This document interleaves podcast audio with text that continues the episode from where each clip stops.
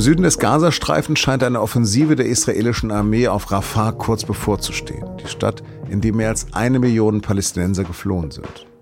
SZ-Politikredakteurin Sina Maria Schweigli ist gerade in Israel und sie sagt, dass durch diesen Angriff auch Israels Frieden mit Ägypten gefährdet werden könnte. Sie hören auf den Punkt den Nachrichtenpodcast der Süddeutschen Zeitung. Am Mikro ist Lars Langenau. Shalom.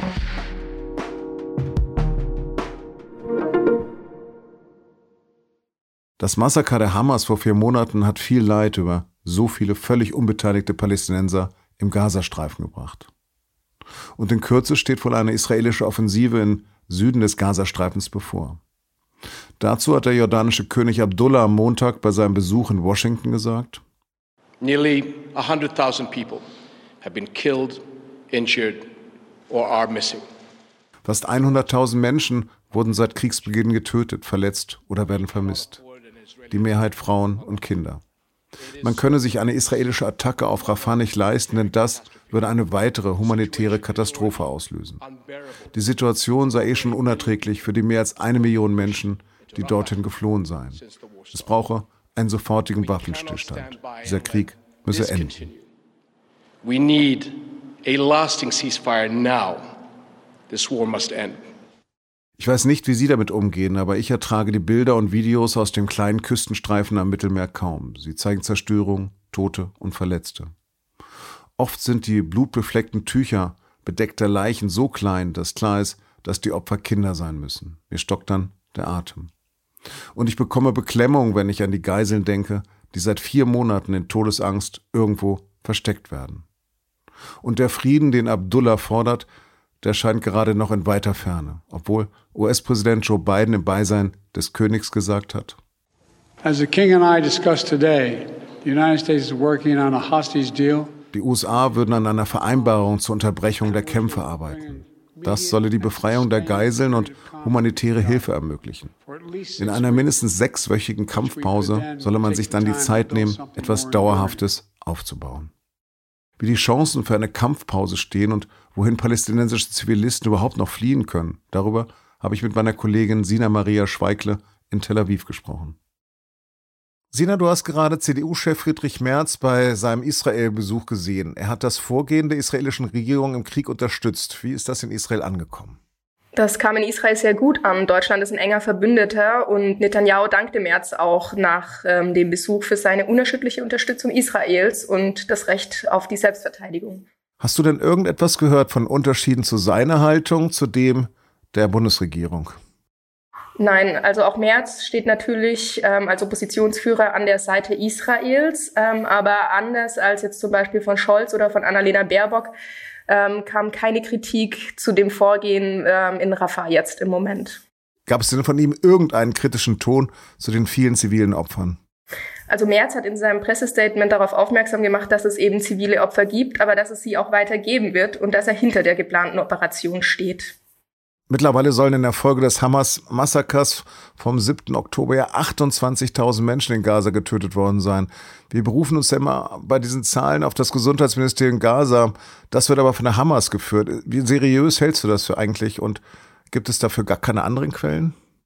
Naja, also unabhängig überprüfen lassen sich die Zahlen natürlich nicht, die da aus dem Gazastreifen kommen. Äh, man muss aber auch sagen, dass jede Information, die man im Krieg kommt, auch immer Teil von Propaganda ist. Aber es gab ja im Gazastreifen auch schon andere Kriege, also vor dem 7. Oktober. Und da haben Menschenrechtsorganisationen die Zahlen eben versucht zu verifizieren und sind dem auf den Grund gegangen und sind dann zu dem Schluss gekommen, dass die gar nicht so sehr voneinander abweichen. Man muss aber dabei eben auch beachten, dass die, die Zahlen, die genannt werden aus von der Hamas beziehungsweise von den palästinensischen Gesundheitsbehörde, dass die nicht aufschlüsseln zwischen Hamas-Terroristen und Zivilisten, sondern da sind eben alle inkludiert. Wie berichten denn eigentlich die israelischen Medien über diesen Krieg? Also die israelischen Medien berichten eigentlich hauptsächlich davon, wie ihre Soldaten im Krieg agieren, welche Ziele erreicht wurden und zeigen Kampfhandlungen vom Krieg und von den Fortschritten. Ähm, Bilder von Gaza oder aus Gaza sieht man eher selten. Kommt man als Journalist denn überhaupt rein gerade in den Gazastreifen? Also wir Journalisten kommen selber nicht rein. Wir sind darauf angewiesen, dass wir mit der IDF Embedded reinkommen. Wir haben aber vereinzelt Stringer im Gazastreifen, die uns dann eben davon berichten, Bildmaterial zukommen lassen, Videoaufnahmen zukommen lassen. Aber wir als Journalisten kommen momentan nicht in den Gazastreifen rein. Und wie werden die internationalen Friedensbemühungen bewertet?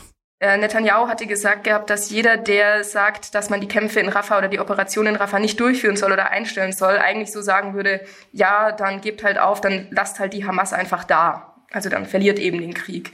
Das heißt, die werden nicht, ähm, nicht sonderlich gut gesehen. Auch ein Biden mit seinem Vorstoß für eine sechswöchige Feuerpause hat kaum Chancen. Die USA, die arbeiten gerade an einem Geiselabkommen zwischen Israel und der Hamas und das soll dann eben zu einer sechswöchigen Feuerpause führen. Und der Großteil der israelischen Bevölkerung, der steht hinter dem erklärten Kriegsziel der Zerschlagung der Hamas. Aber viele Angehörigen der Geiseln haben natürlich auch Angst, dass ihre Angehörigen bei den Angriffen getötet werden. Ich hatte ja vorhin schon erzählt gehabt, dass auch schon mindestens 30 Geiseln gestorben sind ähm, in ihrer Zeit in der, in der Geiselhaft. Und ja, also die Angehörigen haben Angst davor, dass noch mehr ums Leben kommen und dass man die dann gar nicht mehr daraus retten kann. Wie viele israelische Soldaten sind denn seither ums Leben gekommen? Nach israelischen Angaben sind bis zur heutigen Aufnahme ungefähr 230 israelische Soldaten im Krieg gefallen. Hm. Jetzt wurden ja gerade zwei israelische Geiseln in Rafah befreit. Was schreiben denn israelische Medien dazu? Ja, sie schreiben von einem erfolgreichen Einsatz, dass die Soldaten bereit seien, alles für die Rettung von Geiseln zu riskieren. Äh, sind auch, also nicht in diesem Einsatz, aber ab ähm, zwei, nicht in der Rettungsaktion, sondern in, einer, in einem anderen Einsatz, zwei israelische Soldaten gestorben und die wurden in, da wurden die Familienmitglieder in israelischen Medien zitiert, dass es alles für die Geiseln sei und dass man darauf eben hinarbeiten müsste. Im Vorgespräch hast du mir ja auch von vielen ähm, palästinensischen Opfern erzählt von dieser Aktion. Ja, bei der Aktion sind auch einige Palästinenser gestorben. Es war so, dass der Einsatz, also sie haben den Einsatz wohl durchgeführt an einem Ort zur Befreiung der Geiseln und haben nebenbei eben Ziele beschossen in Rafah, wo dann auch eben Zivilisten ums Leben gekommen sind. Das war die eine Seite, aber es wurde auch noch ein anderer Einsatz nebenbei zur Ablenkung gemacht auf Rafah und da sind eben auch ähm, zahlreiche Palästinenser gestorben. Was weiß man denn vier Monate nach dem Kidnapping über den Verbleib der anderen Geiseln? Naja, also es sind noch mehr als 130 Geiseln im Gazastreifen, aber von ihnen sollen auch laut israelischen Angaben über 30 bereits gestorben sein. Die sind überall im Gazastreifen verteilt, was es natürlich schwierig macht, solche Rettungsaktionen wie die jetzt in Rafah durchzuführen. Jetzt geht es ja darum, dass Rafah anscheinend im Mittelpunkt steht. Für wann wird dann dort die Offensive erwartet? Also es ist nicht so, dass morgen mit der Bodenoffensive gerechnet wird. Das Ganze wird sich eher sukzessive aufbauen, also Schritt für Schritt. Ähm, es ist ja auch so, dass Biden dazu angehalten hat und auch andere Diplomaten, dass man ähm, sich um humanitäre Korridore kümmern muss und dass man sich für die Zivilisten einsetzen muss, dass die dort sicher rauskommen. Und das Ganze wird Zeit brauchen. Und deswegen wird das Ganze voraussichtlich eher schleichend passieren. Wir haben jetzt schon die ersten Schritte dazu. Und wie das dann weitergehen wird, das wird sich abzeichnen. Wenn man diese Bilder sieht, die sind ja wirklich erschreckend. Wohin können denn diese Zivilisten überhaupt noch fliehen? Ja, das ist die große Frage, wohin die fliehen können. Großteil des Gazastreifens ist zerstört. Ähm, die meisten Menschen, die dort sind, sind schon mehrere Male geflüchtet äh, vor den Kriegshandlungen. Sie haben kein, wenige haben nur noch ein Zuhause, wenn da irgendwie noch was steht. Es ist auch unsicher, ne? weil es gibt ja auch noch sowas wie Blindgänger, es gibt kaum Lebensmittel, kaum Wasser im Gazastreifen. Deswegen ist die große Frage, was passiert. Die UN hat heute schon gesagt, dass sie sich nicht beteiligen würde, die Menschen zu verdrängen. Was weißt du denn über die Pläne, dass dort jetzt Zeltstädte für Hunderttausend entstehen sollte, die dann auch noch unter ägyptischer Leitung sein sollen? Ja, also ich habe gelesen, dass es einen Plan gibt, dass 15 Lager mit 25.000 Zelten im südwestlichen Teil des Gazastreifens aufgebaut werden soll. Und Ägypten soll für die Errichtung der Lager und des Feldlazaretts zuständig sein. Aber ich habe noch keine bestätigten Berichte dazu gesehen. Was glaubst du, wie die Ägypter darauf reagieren werden? Naja, die Situation zwischen Ägypten und Israel ist auch ein bisschen aufgeheizt. Die haben mittlerweile schon gesagt, dass jedes Drängen von Palästinensern auf ägyptisches Gebiet dazu führen könnte, dass der Friedensvertrag, der gemeinhin als so ein Anker, Stabilitätsanker in der Region gilt, dass der aufgekündigt werden könnte. Und das hätte natürlich große Konsequenzen. Sina, wir bleiben in Kontakt. Herzlichen Dank. Danke dir. Tschüss. Seit Monaten wird in den USA über ein neues, milliardenschweres Hilfspaket für die Ukraine gestritten. Jetzt hat der US-Senat zumindest mit 60 Milliarden Dollar ein bisschen Hilfe bewilligt. Außerdem sieht der Senatsbeschluss vor, Israel mit 14 Milliarden und Taiwan mit mehr als 6 Milliarden US-Dollar zu unterstützen. Für humanitäre Hilfe im Gazastreifen sind etwas mehr als 9 Milliarden Dollar eingeplant. Allerdings war die Zustimmung im Senat nur ein Schritt. Als nächstes muss noch das Repräsentantenhaus zustimmen. Und dort haben die Republikaner das Sagen. Und weil der Republikaner Donald Trump sich gegen das Hilfspaket ausspricht, droht dort weiterer Stillstand.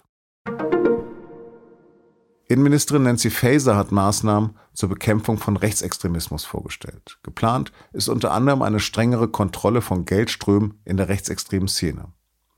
Außerdem soll der Verfassungsschutz bereits bei einem Gefährdungspotenzial ermitteln können. Bisher ist das erst bei nachweislich volksverhetzenden und gewaltorientierten Bestrebungen möglich. Als Lesetipp möchte ich Ihnen eine kleine Serie auf der Panoramaseite der SZ ans Herz legen. Sie heißt Wie ich euch sehe. Und da beschreiben Putzleute, Taxifahrer oder auch mal ein Callboy, was sie über ihre Kunden denken. Den Link dazu finden Sie in den Show Notes. In der SZ am Mittwoch beschreibt zum Beispiel eine Mitarbeiterin eines Jobcenters, dass sie oft gegen Passivität kämpfen muss. Und sie sagt, manchmal fehlt der Biss, das Durchhaltevermögen. Danke jedenfalls für Ihr Durchhaltevermögen bei dieser Sendung, die Emanuel Pedersen produziert hat. Redaktionsschluss war 16 Uhr. Vielen Dank für Ihre Aufmerksamkeit und bis morgen.